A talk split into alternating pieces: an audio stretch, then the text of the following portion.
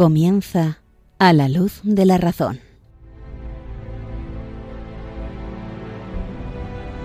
Dirigido por el padre Esteban Medina.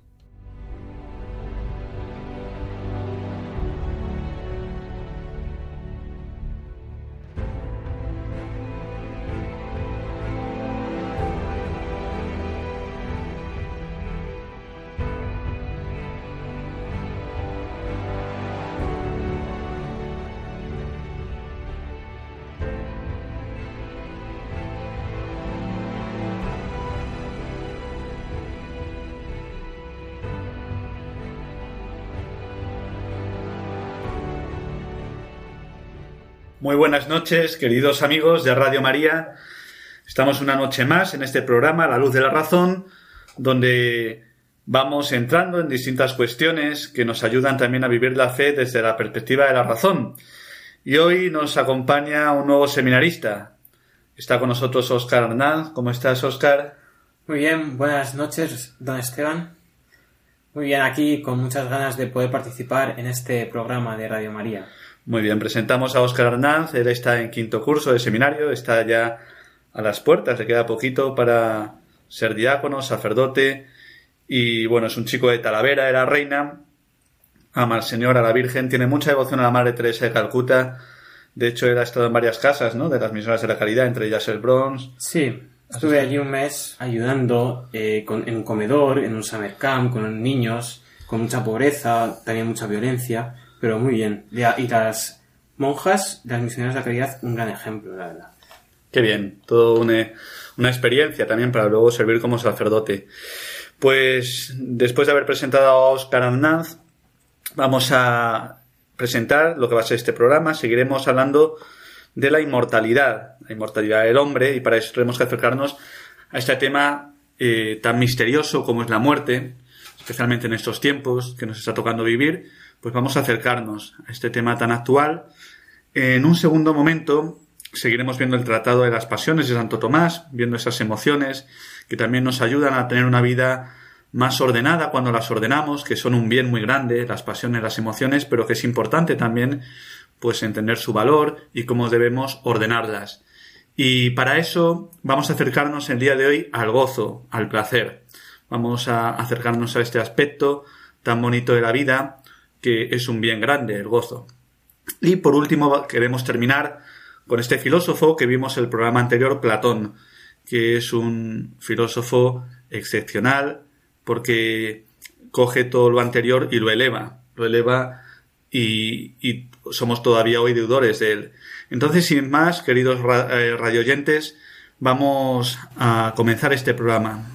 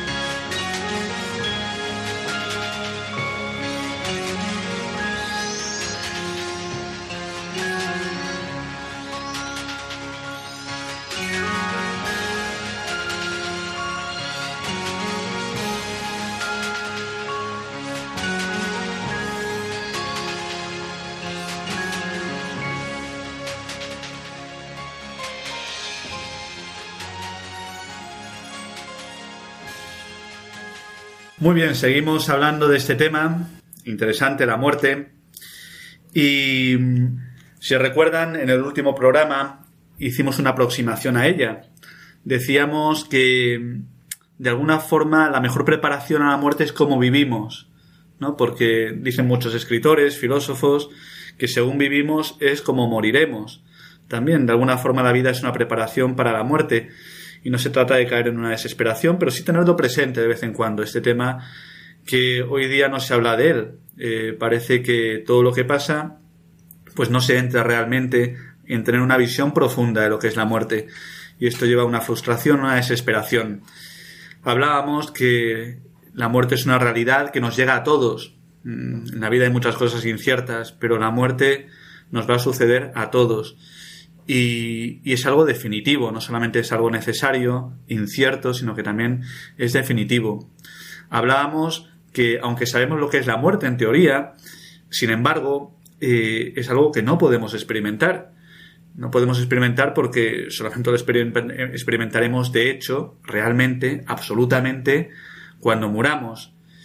Pero, sin embargo, eh, aunque no podamos experimentar de una forma absoluta, sí que experimentamos algo de ella cuando un ser querido muere, algo muere en nuestra alma. Y de aquí hablábamos de lo que dice Aristóteles, Santo Tomás, que la persona amada es algo parte de nuestra alma. Entonces, cuando muere, pues algo en nuestro interior también muere. Algo se muere por dentro cuando un amigo se va. ¿Y querías comentar algo, Oscar, de esto?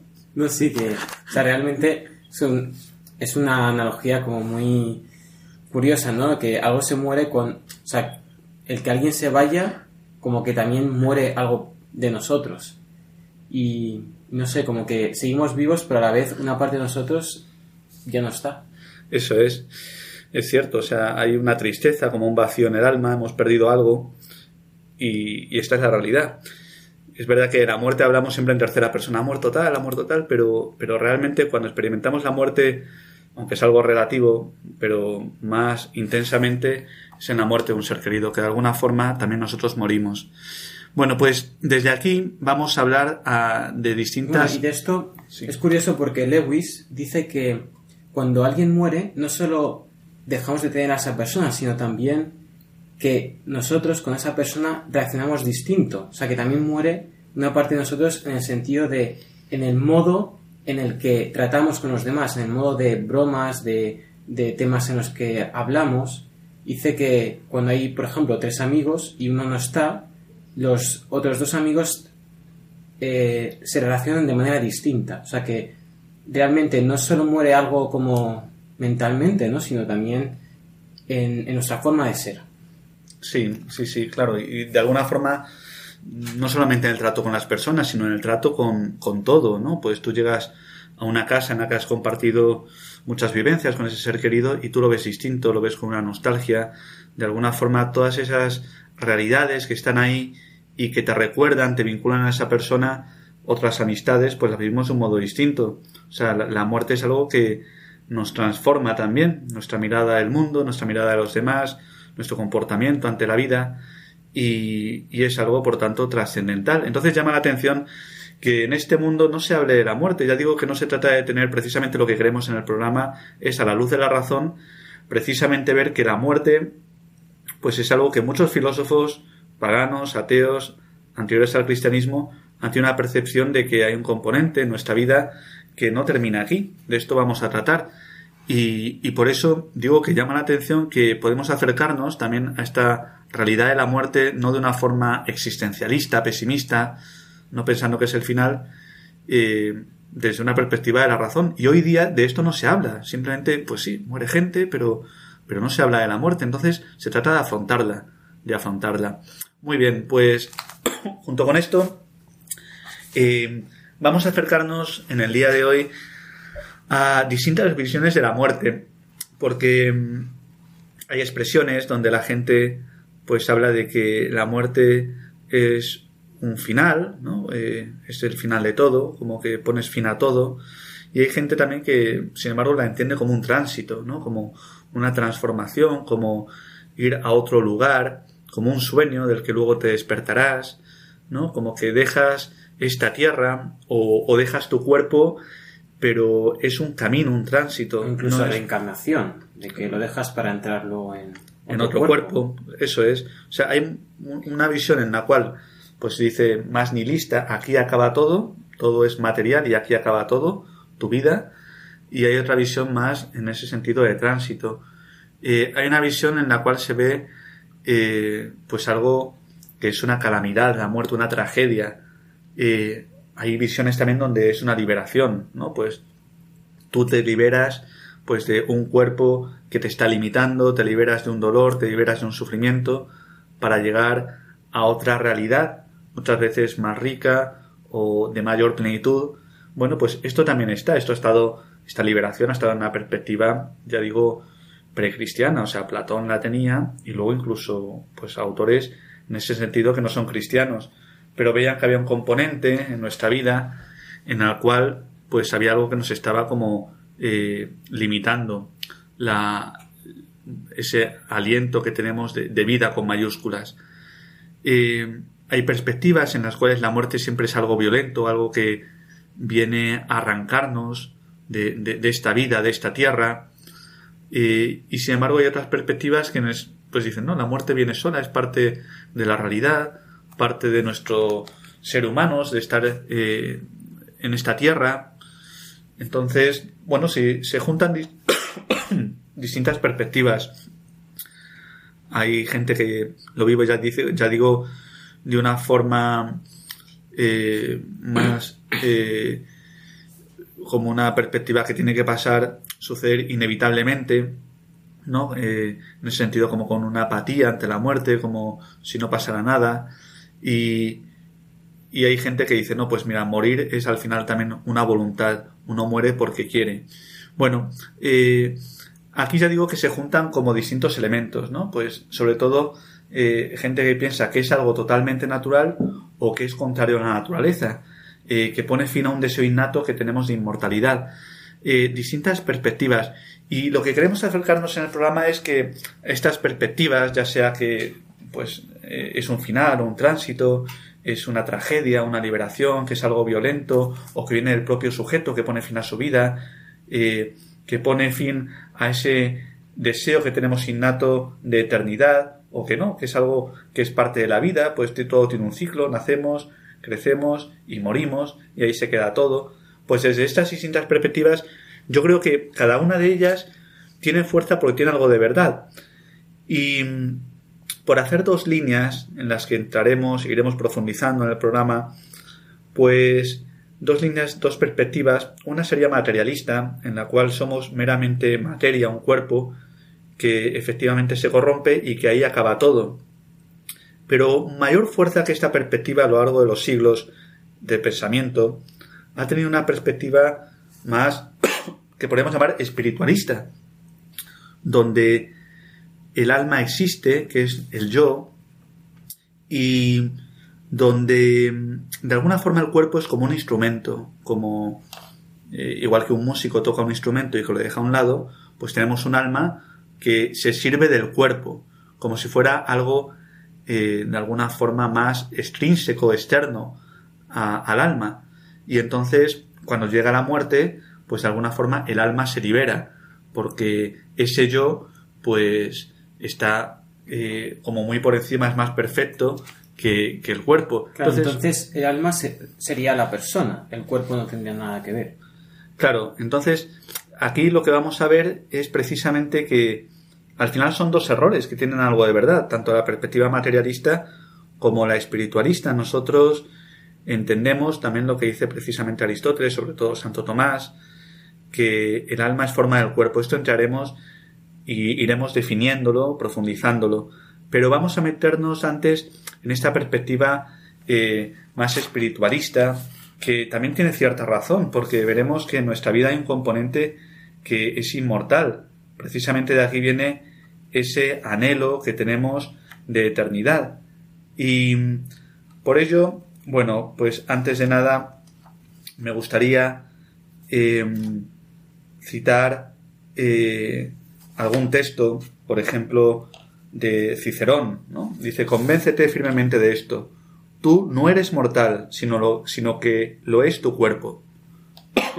Nosotros tenemos esa situación, o sea, nuestro cuerpo va cambiando, nuestro cuerpo va enfermando, pero también hay algo como que nosotros seguimos siendo nosotros.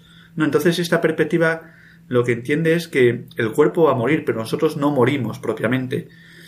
Y, y, ya digo que aquí hay una perspectiva en ese sentido dualista que viene de Platón, donde propiamente nosotros somos el alma, algo espiritual, algo que sigue, y el cuerpo en ese sentido es algo que nos está limitando, que se va corrompiendo, pero en nosotros hay un componente que es propiamente nuestro yo, que es nuestra persona. Y entonces ese componente es ajeno a lo que sucede. Llega la muerte, pues tú tranquilo, si tú vas a seguir siendo tú. Tu cuerpo morirá como pues alguien que se le estropea un, instrumento, pero tu cuerpo sigue.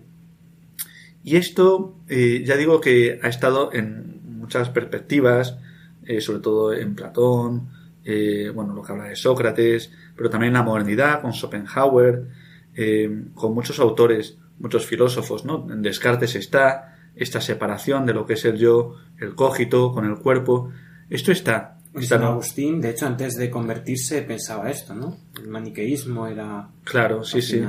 Al final, todas estas perspectivas donde el cuerpo pues queda minusvalorado. Y también hoy día vivimos en esto. O sea, si toda la fuerza que tiene pues todo este tema que, que vivimos hoy de que, bueno, que alguien Mm, se tiene como una conciencia de que es una persona, pero luego por otro lado su dimensión corpórea va por otro lado, eh, pues esto tiene mucho que ver con esto también, que la dimensión corpórea no soy yo, sino que es como un instrumento, algo que me ha tocado, pero es algo externo a mí, no soy yo propiamente. Entonces yo en ese sentido, con la dimensión corpórea que me ha tocado, pues puedo hacer lo que quiera, porque mi conciencia, mi alma, mi yo, eh, va por un lado y mi dimensión corpórea va por otro. al final te legitima para hacer todo lo que quieras. Claro, eso es. Y bueno, eso lo estamos viendo en las legislaciones, etcétera. Pero no queremos entrar en este tema, pero sí que es bueno entender que eso está de fondo en mucha gente. En mucha gente hay una perspectiva donde el cuerpo está separado de mi yo, de mi espíritu, de mi alma. Y frente a, al encontrarnos con la muerte, bueno, pues uno vive la muerte así como simplemente se muere un instrumento, se muere mi cuerpo, pero yo sigo estando en mí. Y esto, pues tiene cierta verdad, pero también tiene cierto error, porque mm, precisamente una reacción que es el materialismo, ¿no? Que dice, no, somos puro cuerpo, pura materia, entonces morimos y muere todo. Y, y el hombre, el hombre es una unidad. Cuando nosotros pensamos en el alma y el cuerpo, no podemos pensar que el cuerpo es algo extraño al alma, no, sino que eh, el alma y el cuerpo es una unidad eh, que, que el alma actúa por el cuerpo. Cuando hablamos de que el alma es forma del cuerpo, quiere decir que todo nuestro cuerpo está informado por el alma y que propiamente el alma se manifiesta en el cuerpo, porque es una unión, ya digo, eh, muy estrecha, eh, está ligada. Podemos hablar de que sí, se puede distinguir, pero en ese sentido no se puede entender como algo separado, que tienen como eh, una autonomía plena, ambas cosas, y que va por un lado, ¿no? Es que el alma es para el cuerpo y el cuerpo es para el alma.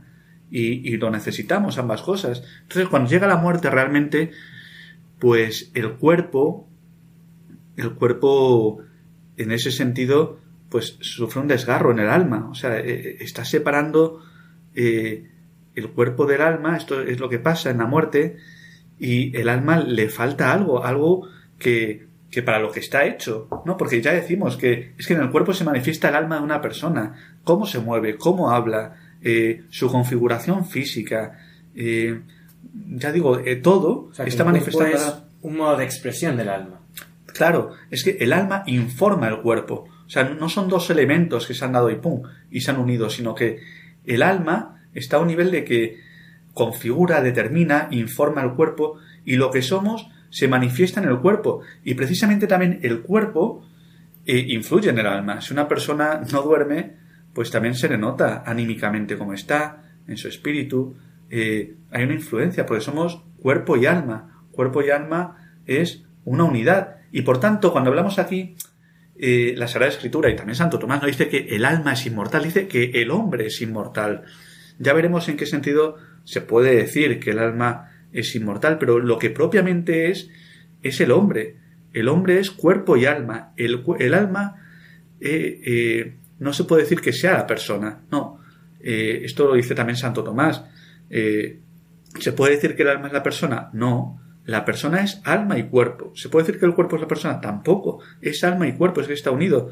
Y de tal forma que cuando el alma, ese aliento vital, se separa del cuerpo por la muerte, el, el cuerpo se corrompe. ¿Por qué? Porque le falta su vida, que eso es también el alma, aquello que le configura, que le da razón de ser. Entonces, hemos de entender la muerte como esa separación también de una unidad estrecha.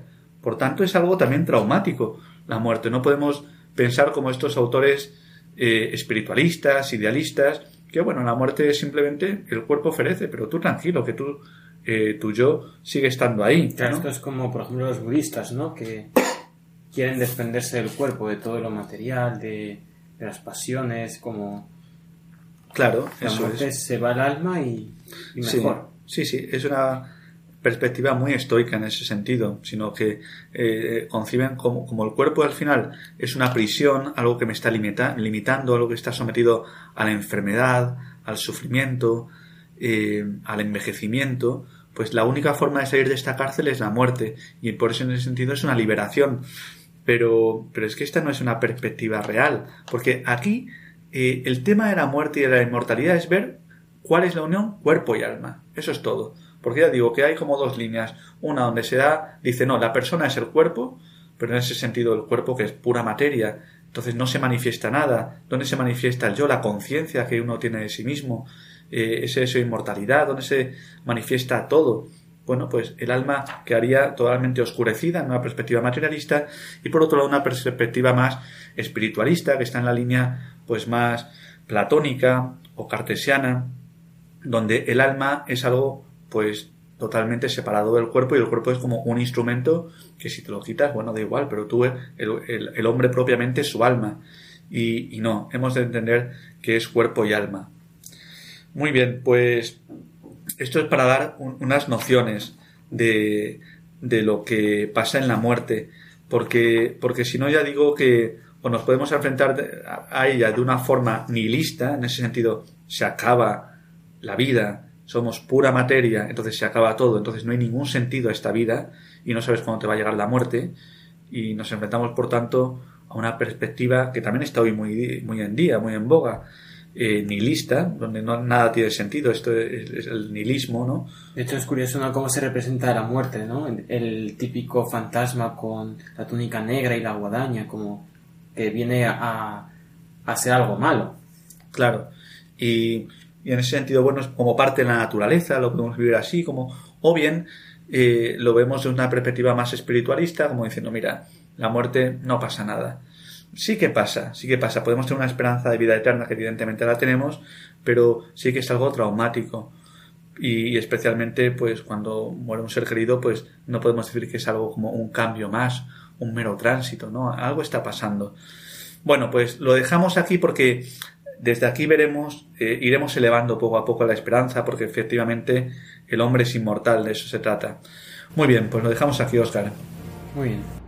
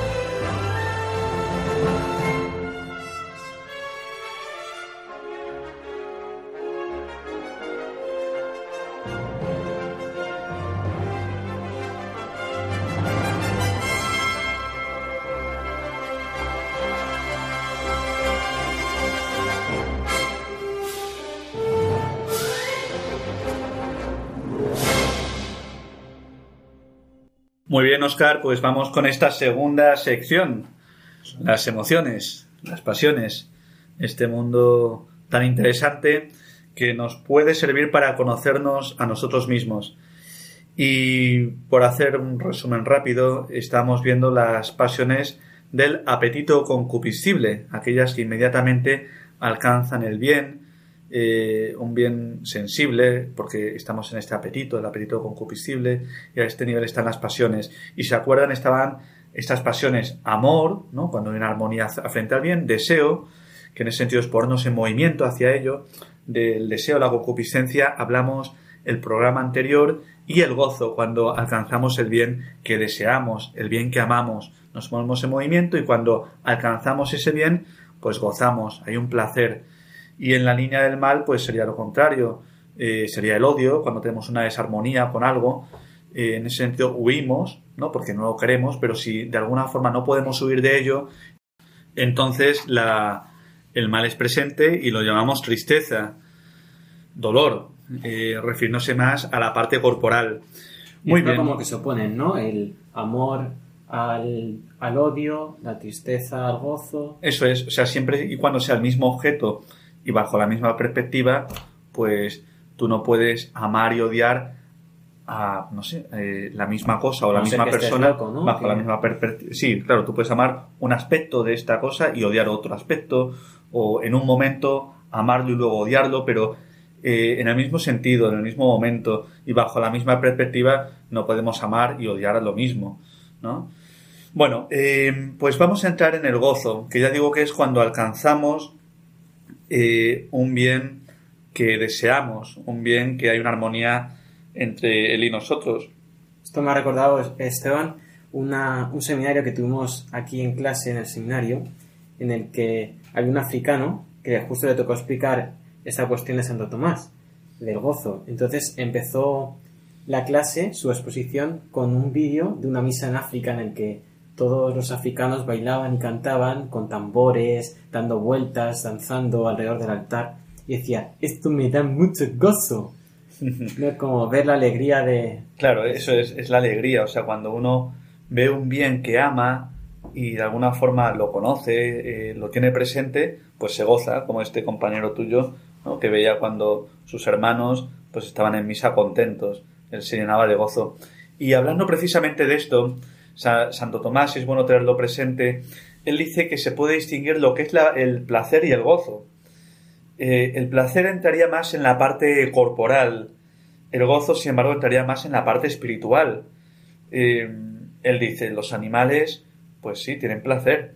Tienen placer cuando comen, cuando, pues no sé, corren, cuando hacen sus necesidades, perfecto, pero, pero gozo propiamente, cuando hablamos de gozo, que estamos hablando más del hombre, porque es una, tiene un componente espiritual, una dimensión eh, más del alma. y esto hoy en día como que se confunde mucho, ¿no? Porque yo, pues en la universidad, pues oía eso, ¿no? De, pues hacer esto, pues da mucho gozo y a lo mejor es, pues, comer una comida o incluso ya en el ámbito sexual. Claro, claro, o sea, bueno, pasa hoy día que la gente vive mucho únicamente del placer, pero eh, aquí hemos de señalar dos cosas. Primera cosa, que el placer y el gozo son distintos. Son distintos, efectivamente. Pero es verdad que el hombre, precisamente hablábamos en la sección anterior, el cuerpo y el alma están unidos. Entonces, de alguna forma, eh, el ámbito en el hombre del placer es mayor que el del gozo, porque efectivamente en todo lo corpóreo, en todo lo físico, en comer, en, en lo que tú dices, en la dimensión sexual, en un montón de cosas encontramos placer. Pero el gozo es más la parte espiritual. Ahora bien, hay incluso eh, placeres que nosotros también podemos vivirlo de una forma espiritual y entonces quedan elevados. Eh, ¿Por qué? Porque vivimos así y de eso se trata precisamente. Uno va a gozar más, nunca mejor dicho, cuando el placer queda elevado a una dimensión espiritual que cuando se queda meramente eh, limitado a lo que es una dimensión más corpórea, más animal, pues más porque el hombre va, está más unido, ¿no? Tanto su cuerpo como su alma van a la par. Sí, eso es. Pero, sin embargo, cuando eh, este placer, ya digo que lo, elevamos desde una perspectiva más espiritual, eh, hace que sea mayor. Por ejemplo, pienso en celebraciones mm, espirituales donde luego lo celebramos comiendo, ¿no? Viene la Navidad, viene la Pascua de Resurrección, viene un cumpleaños, pues evidentemente uno goza con el alimento comiendo, pero eh, queda elevado porque está con sus seres queridos, porque está celebrando una fiesta que le llena de gozo. Y, entonces hemos hecho que disfrutemos mucho más la comida, ya no es un tema únicamente instintivo, tengo que comer y así encuentro mi placer, no, sino que queda elevado, queda elevado espiritualmente. Y de alguna forma eh, podemos hablar también en lo que es el matrimonio, la dimensión de la sexualidad, pues cuando eh, lo espiritual informa eh, todos los placeres también más del cuerpo, más físicos, quedan eh, elevados. Y cuando quedan elevados hay un gozo mayor y un placer incluso físico mayor, porque estamos llamados a actuar unitariamente, no solamente como el cuerpo, como eh, un animal, ¿no? sino que somos cuerpo y alma uno. Entonces, cuando ese placer, pues de alguna forma hemos introducido esa dimensión espiritual, pues es mucho más bello y más gozoso. Y aquí también nos podemos preguntar eh, cuál es mayor, eh, qué, placer es mayor, el de el placer corporal eh, sensible o bien el gozo espiritual inteligible. ¿Tú qué crees, Oscar? Pues no lo sé, la verdad, depende, ¿no? O sea, es cierto que, por ejemplo, cuando estás pensando algo para comprenderlo y al final como que tienes la chispa, como que, o sea, realmente estás muy contento.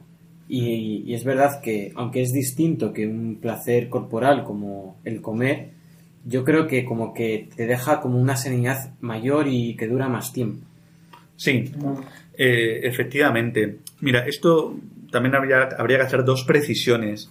Eh, la primera, em, efectivamente, un placer espiritual, por ejemplo, piensas eh, una amistad cuando realmente es espiritual, eh, la oración, la contemplación, una reflexión, el amor en la voluntad, pues todas estas dimensiones más espirituales producen un gozo mayor, absolutamente es mayor, es así porque es más permanente y es mucho más elevado. Claro, porque la comida lo comes y se acabó. Claro, lo que comes al estómago y, y ahí quedó, ¿no? Claro.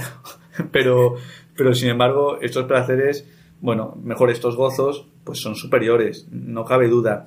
Ahora bien, eh, según la precisión, lo que pasa que los placeres físicos son, eh, en ese sentido, más, más vehementes, o sea, como que los sentimos más físicamente, ¿no? Las pasiones, eh, precisamente cuando es un placer de, la pasión propiamente corporal, ¿no? Que es una transmutación del organismo, un cambio, pues esto eh, físicamente lo sentimos más. Y en ese sentido, al ser más eh, vehementes, pues pasa eso, que, que lo sentimos más y en ese sentido son más intensas, podríamos decir. Sí, como el otro día que fuimos de salida, ¿no? De todo el seminario y pues íbamos en la furgoneta y no podíamos parar a comer, teníamos que llegar y teníamos todos un hambre y como que parece que solo tenemos hambre, pero te, te ofusca, ¿no? La razón un poco. Claro, claro. Y no, y luego lo, cuando comes, pues comer con mucha con, mucha intensidad también, ¿no? de horas ahí. De horas, eso es. Y bueno, también pasa que cuando uno tiene una tristeza corporal, ¿no? Pues también el placer físico de alguna forma es como un remedio, es una medicina. Y entonces uno lo experimenta más, ¿no? Porque es lo que tú dices, como que el placer físico es más intenso y, la tristeza como el placer físico muchas veces nos pueden en ese sentido determinar más. Lo, lo espiritual es como mucho más más elevado, más, de alguna forma hace falta una sensibilidad mayor espiritual. Pero aquí el tema es que depende también cómo sea cada uno, si uno es virtuoso, si uno vive más de, con una razón que domina las pasiones y que vive las pasiones muy gozosamente, pero está todo integrado, lo que hablábamos antes, ¿no? Que se integra el gozo y el placer. Bueno, pues cuando uno vive así, para esa persona incluso va a experimentar también con mucho gozo lo espiritual y, pero una persona que no vive lo espiritual, una persona que vive únicamente eh, de la pasión sensible, de estos instintos llevados a cabo eh, a, su plenitud, en la cual se encuentra un placer, pues ya sea la comida, ya sea pues todo tipo, ¿no? De todo lo que nos da un placer dormir, ya sea, pues si uno vive únicamente a ese nivel, pues incluso lo espiritual le puede costar más y no va a encontrar como el gozo en lo espiritual. Entonces también un poco depende de cómo vivamos, eh, pues también... Es también lo que dice Santo Tomás, ¿no? Que tanto la gula como la lujuria como que te pueden llevar a una ceguera mental, que, ¿no? que te impide comprender, te impide pensar. Claro, si las pasiones no están ordenadas, pues te lleva a eso, te lleva a eso precisamente. Pero bueno, ah, simplemente era como iremos introduciéndonos en esta perspectiva del gozo que es, es muy bella, es muy bonita, pero hasta aquí que hemos dicho únicamente, bueno, que el gozo espiritual es mayor que el corporal, lo que pasa el corporal lo, lo presenciamos, es más intenso físicamente y en ese sentido como que de alguna forma eh, oscurece muchas veces el espiritual y que depende de cómo uno sea, pues también lo vive de una forma o de otra. Eh, una cosa o, la otra. Y lo que hablamos también de la, del placer y el gozo. Nosotros estamos llamados a que esos placeres queden elevados cuando están ordenados. Y entonces es algo espiritual que es mucho más bello, ¿no? Pues una comida, cuando se celebra con gozo espiritual, pues queda elevada. Y uno degusta mucho los sabores, degusta mucho las cosas, pero está muy contento también espiritualmente. No solamente como un animal instintivo que lo que quiere es llevar a sus apetitos eh, a, pues únicamente a que queden saciados.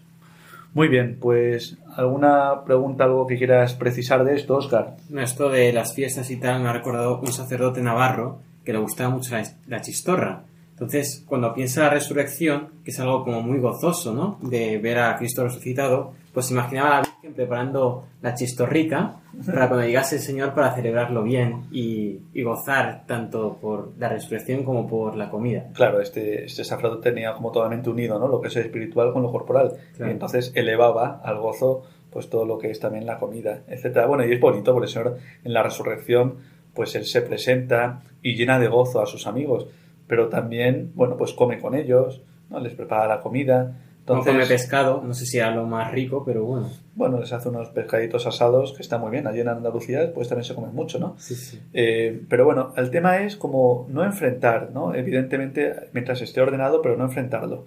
Muy bien, queridos amigos, pues damos fin a esta sección y vamos a la siguiente.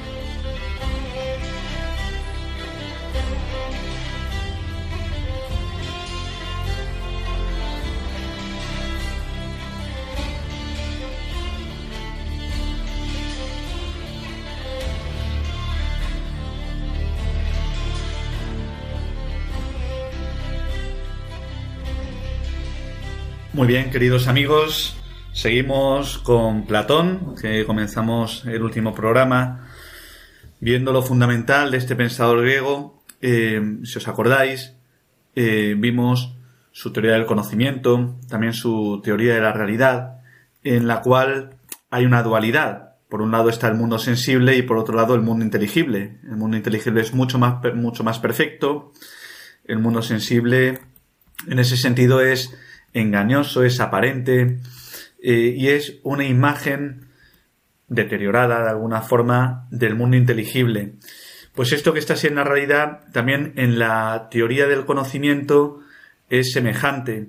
Hay un conocimiento sensible, donde estaría la conjetura, la creencia, y luego un conocimiento intelectual, propiamente del mundo inteligible, que es el mundo de las ideas, y este sería el conocimiento discursivo y el conocimiento intuitivo. Por tanto, vemos así un paralelo entre lo que es la realidad, el mundo físico, sensible, y el mundo ideal de las ideas, el mundo inteligible. El mundo sensible, pues ya digo que son sombras, imágenes de lo que son las ideas, que son muchas veces objetos matemáticos y son a modo de lo que vimos de Parménides, ideas mucho más perfectas, eh, que tienen una sustancia en sí, que en ese sentido son inamovibles y, se distinguen. Y del mismo modo, pues también en el conocimiento está lo que se llama, eh, hemos dicho, la conjetura o la creencia, que sería la opinión, y por otro lado, la inteligencia discursiva y la inteligencia intuitiva, que sería la intelección. Bueno, dicho esto, eh, esto sabéis que también Platón lo comenta desde la teoría de la caverna, el mito de la caverna. Yo no sé si, Oscar, si tú también con tus conocimientos nos puedes hablar un poquito sobre él, sobre todo con la actualidad, porque en muchas películas pienso, pues no sé, el show de Truman, o el show de Truman, también dicho, eh, pues ah, eh, es también una analogía de este mito de la caverna, también Matrix, o incluso Origen también. Sí. Eh, ¿Nos podrías hablar un poquito de esto, Oscar? Claro, efectivamente. Mira, el mito de la caverna consiste principalmente en que eh, Platón se imagina un hombre que está atado en una caverna mirando una pared y él ve las sombras de lo que pasa en la realidad. Él no ve el mundo real, sino, por así decir, la proyección del mundo real. Y esto en Matrix, por ejemplo, es pues muy claro, ¿no? Existe un mundo en el que parece que todo el mundo vive, que es el mundo de Matrix, que en realidad es una máquina al que están conectados todos los hombres, y un mundo real, un mundo real en el que muy pocos han podido eh, llegar, salir del mundo de Matrix y llegar a este mundo real, desconectarse de Matrix y poder vivir realmente la vida, ¿no? Entonces hay una imagen de Matrix muy significante de este respecto que es cuando uno que está en este grupo de los que han salido que se alía con los malos con y está hablando con el agente Smith en el mundo Matrix, o sea, en el mundo que proyecta el mundo real, ¿no? Entonces están comiendo un filete y dice, este filete sé que no es real, pero para mí sí que lo es. Esto es como que realmente no existen las cosas del mundo real. Realmente cuando vemos un gato no estamos viendo el gato, sino que nos refleja la idea del gato. Es algo más imperfecto, algo que no es real, pero que nos recuerda esta, esta idea del mundo de las ideas, del mundo de lo que realmente es real. Eso es. Como vemos, eh, esto da lugar a, a, muchas ficciones y no deja de ser también desde la fe se puede interpretar, eh, aun sabiendo que perfectamente que este es el mundo real, el mundo creado por Dios y que no nos engaña Dios, pero sí que es imagen de un mundo mucho más bello, más perfecto, que también es el cielo. También se podría hacer esta analogía, pero ya digo que partiendo siempre que este mundo real es muy verdadero y que no estamos participando en ese sentido de un mundo ideal del cielo. No, pero sí que hay un mundo donde nos acercamos más a Dios y un mundo donde de alguna forma eh, estamos más distantes.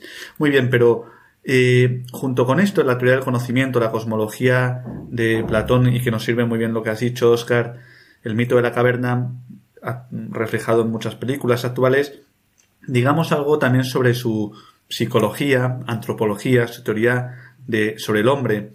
Como hemos visto en la primera sección, la perspectiva que tiene Platón del ser humano es que es un ser dual, está formado, compuesto por cuerpo y alma, que hasta aquí está bien y además, pues evidentemente todo lo positivo de Platón es que concibió que hay un mundo inmaterial, un mundo espiritual, que esto es muy verdadero. Pero el tema de Platón es que es un dualismo al final. El mundo del alma pues pertenece al mundo inteligible y es algo perfecto. Y, él dice que el hombre es su alma. Eh, de esta forma el cuerpo queda totalmente menospreciado y, y pertenece al mundo de lo sensible, al mundo de lo corruptible, de lo físico. Y eso lo califica como cárcel. Eso es, es una cárcel del alma, eh, el cuerpo, y cuando muere, pues realmente eh, el alma se libera también de esta cárcel. Entonces, bueno, tiene una visión dualista. Esto ya digo que en nuestros días, como veíamos al inicio del programa, tiene una gran actualidad. Y en esta visión, en este dualismo antropológico, además, él tiene una perspectiva eh, en el cual el alma se distingue, eh, se distingue en tres dimensiones. Por un lado, el alma racional, que sería lo más intelectual, que dice que Platón que está en la cabeza. Luego estaría el alma irascible, propiamente pasional, que estaría según Platón en el corazón, y el alma concupiscible, el alma de los deseos, que según Platón está en el abdomen. Bueno, pues esta teoría del alma tripartita, eh, que ya digo que por un lado es el alma racional, intelectual, el alma irascible, donde surgen pues las pasiones especialmente del coraje, los impulsos más nobles, y por otro lado el alma concupiscible, apetitiva, que son los deseos más instintivos, pues esto tiene un paralelo también con su doctrina política. Eh, la teoría política de Platón pues se tiene un paralelo porque para él la parte racional del alma se identifica con la clase social de los gobernantes, que son los filósofos. Y la virtud propia del alma racional, de esa dimensión racional del alma, es la sabiduría y prudencia, que también debe ser la de los filósofos, que son los gobernantes, la sabiduría y prudencia.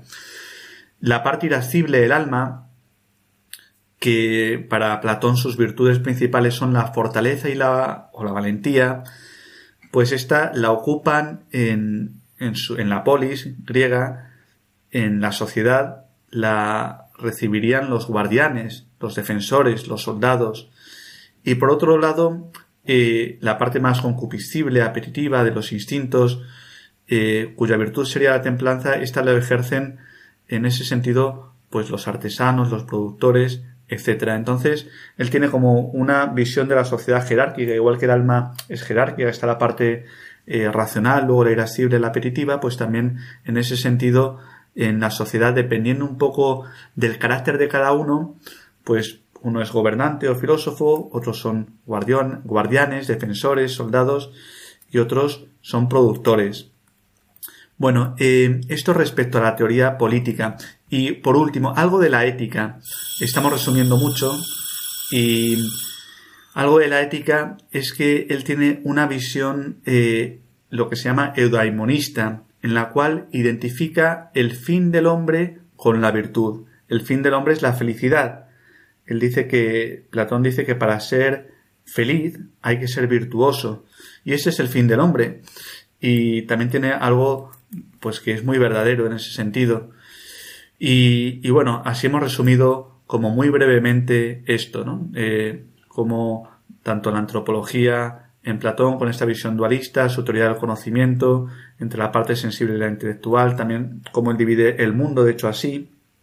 Hemos visto también la, la política y también la ética. Bueno, pues esto es únicamente para dar unas pequeñas pinceladas de lo que es eh, Platón. ¿Algo que te gustaría añadir, Oscar? Mm, no, bueno, si acaso esto de que su, su ética sea automonista, bueno, como es curioso, ¿no? Que viene del griego de eu, que es verdadero bueno, y daimonion, que es demonio, como que se deja guiar por el buen espíritu, como por lo que es recto, por la virtud. Y es como lo que caracteriza pues su ética, ¿no? Siguiendo a su maestro Sócrates, y bueno, un dato curioso. Sí, muy bien, muy bien traído. Muy bien, y podemos hablar de muchas más cosas, porque sin duda también en Platón pues están con respecto al alma pues la teoría de la transmigración de las almas, eh, también habla de la inmortalidad, porque es algo intelectual, cosas muy interesantes, pero que no nos da tiempo, queridos oyentes, de este programa. Pero sí que nos da una visión, que es lo importante sobre todo de Platón, aunque todavía tiene sus carencias, que ha descubierto el mundo inteligible, el mundo espiritual, que da razón de las cosas, pero todavía no sabe bien cómo unirlo a lo material. Tiene una visión en ese sentido de separada, de lo que es lo sensible y lo que es espiritual o inmaterial. Y esto Aristóteles pues que también es discípulo de Platón y que recoge todo lo bueno de Platón, pues los llevará a plenitud. Pero esto lo veremos en próximos programas eh, más adelante. Muy bien, pues les ponemos un poquito de música para meditar esas cosas y nos despedimos.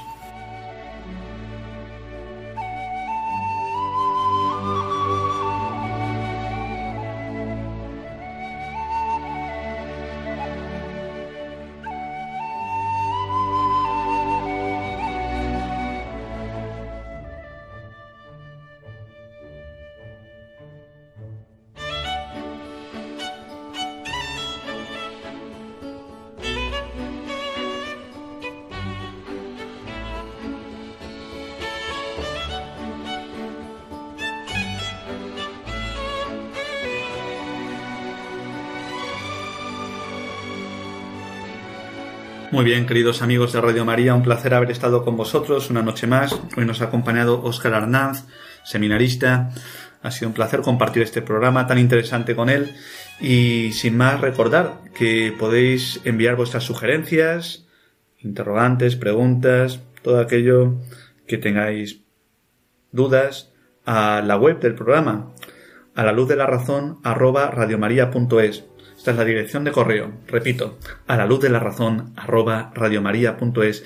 Y tal vez tú, Oscar, puedas decir a nuestros queridos radioyentes cómo pueden eh, recibir o volver a escuchar los programas que ya se han hecho en este en, a la luz de la razón. Así es, Esteban. Mire, eh, se pueden volver a escuchar los programas a través de los podcasts que están colgados en la página web de Radio María, que es www.radiomaria.es. O también, si os interesa, podéis pedir el CD por teléfono llamando al 91 822 8010, repito, 91 822 8010 o a través de la web en pedidos de programas o por correo electrónico a pedidos de programas Muy bien, pues nada, nos vemos en dos semanas con temas interesantes para también llegar a la verdad a la luz de la razón. Que Dios os bendiga.